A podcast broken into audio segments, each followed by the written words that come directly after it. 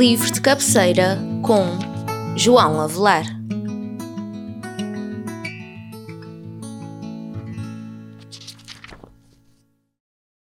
Há obras que marcam, marcam os tempos, marcam as pessoas e projetam-se para o futuro. É o caso em particular desta obra que eu vou apresentar. Eu não sei se vou apresentar, eu não sei se vai ser ela que se vai apresentar que é o livro do Desassossego de Fernando Pessoa. Está aqui impresso na capa e o editor considerou uh, que deveria uh, dizer que era de Fernando Pessoa. Eu diria, aliás, como Fernando Pessoa depois em documentos diz, que é de Bernardo Soares, um dos heterónimos, melhor dizendo, um dos semi-heterónimos. Quando se fala do livro do Desassossego, como está impresso no título, é mesmo para nos apoquentar. É um livro de reflexão, é um texto que, à semelhança de outros grandes escritores europeus, como é o caso de Proust, inquietam-nos, apoquentam-nos, levam-nos à reflexão e é um tipo de leitura, tanto que pressupõe que o leitor tenha leitor-leitor, que, que, o leitor tenha uma determinada preparação, isto é, ou então que a adquira, ou então que faça um esforço grande no sentido de captar o essencial da obra. É uma obra que não é uma narrativa para a gente ler e achar muito lindinha, ou então achar tanto que é um texto magnífico e tanto que conta uma história fantástica. Não. É um outro texto é um texto ensaístico, é um texto de reflexão, é um texto híbrido em que se fala sobre as grandes inquietações do homem, nomeadamente a vida, a morte, Deus, uh, e que na, na, na, obra na qual se convoca os conhecimentos mais variados, que vão da literatura, que vão da literatura à filosofia, à ética, à moral, uma série de conhecimentos. E é um texto que é mesmo, acho que tem as características de livro de cabeceira. O conceito de livro de cabeceira tanto está, já está mais ou menos tipificado, mas neste caso pontual, eu considero que é um livro de cabeceira porque a gente tem a oportunidade. O texto está constituído, está organizado em vários trechos. Uh, e esses trechos é possível aceder a esses textos, ler esses textos e, entretanto, cada um dos textos tem individualidade, tem autonomia. O que quer dizer que eu posso ler o trecho 258, que foi aquilo eh, a partir do qual fiz a testagem de voz, eh, que é um texto pequeno, mas há outros textos mais, eh, mais compridos, mais extensos, e depois, no dia seguinte, posso voltar o livro com a mesma descontração, melhor dizendo, quando se volta a Bernardo Soares, nunca se volta como leitor descontraído. Não se pressupõe que o leitor tenha uma expectativa de ler uma historieta que seja para encantar. É mergulhar no fundo do ser, mergulhar na nossa contemporaneidade e, fundamentalmente, mergulhar na contemporaneidade que foi aquela de Fernando Pessoa um início de século, um início de século XX, muito atribulado, um início de século em que há descobertas, nomeadamente da ciência e do âmbito da psicologia, e que, certamente, que, e que seguramente Pessoa conhecia, e é, no fim de contas, aceder a um registro que até então não era muito comum em Portugal. Porque é um texto diarístico, mas que foge ao diário porque não está datado, não está datado nem está localizado, é apenas, surge apenas como trecho e com um número, o que quer dizer que cada um, eu já disse anteriormente, vive individualmente. Eu creio, e isto é uma perspectiva pessoal, e os leitores, cada um, cada um tem a sua perspectiva pessoal, é uma das grandes obras da literatura universal e é uma das grandes obras da literatura universal, e os franceses, que são exigentíssimos, no seu tempo e já posteriormente disseram que era le livre, quer dizer que é o livro é único, não há outro igual. Quer dizer, há muitos diários e hoje em dia tanta diarística está muito, está muito de, divulgada, há muita gente a escrever diário, mas este diário é um diário muito particular E eu não vou alongar mais, eu vou ler um texto, que é o texto 259, que me vai permitir fazer algumas reflexões, e que diz assim: este texto é um texto ligeiramente longo, mas é um texto que, por um lado, me permite fazer alguns comentários e, por outro lado, permite aguçar a leitura de eventuais leitores.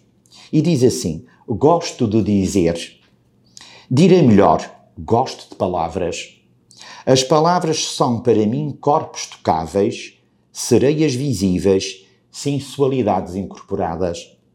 Talvez porque a sensualidade real não tem para mim interesse de nenhuma espécie, nem sequer mental ou de sonho, transmudou-se o desejo para aquilo que, que em mim cria ritmos verbais.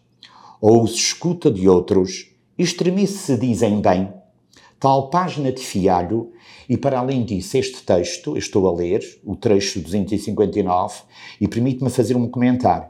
Este texto convoca com uma humildade extraordinária os grandes escritores portugueses, bem assim os universais.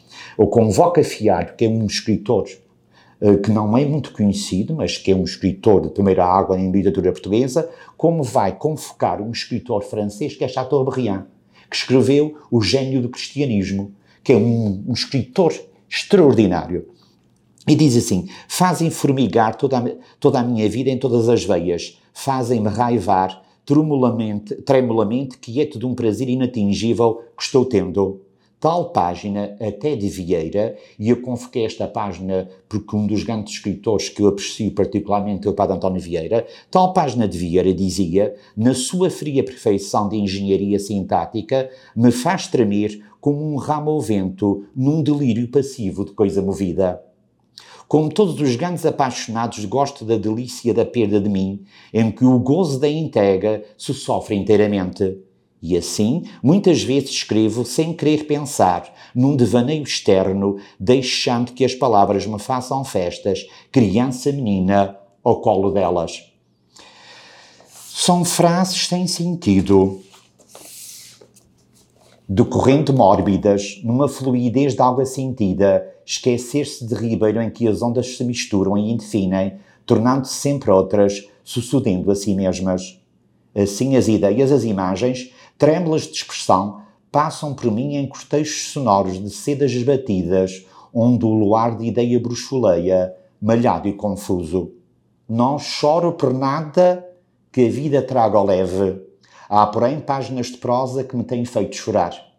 Lembro-me como de que estou vendo da noite em que, ainda criança, li, li pela primeira vez numa seleta o passo célebre de Vieira sobre o rei Salomão. Fabricou Salomão um palácio e fui lendo até o fim, trêmulo, confuso.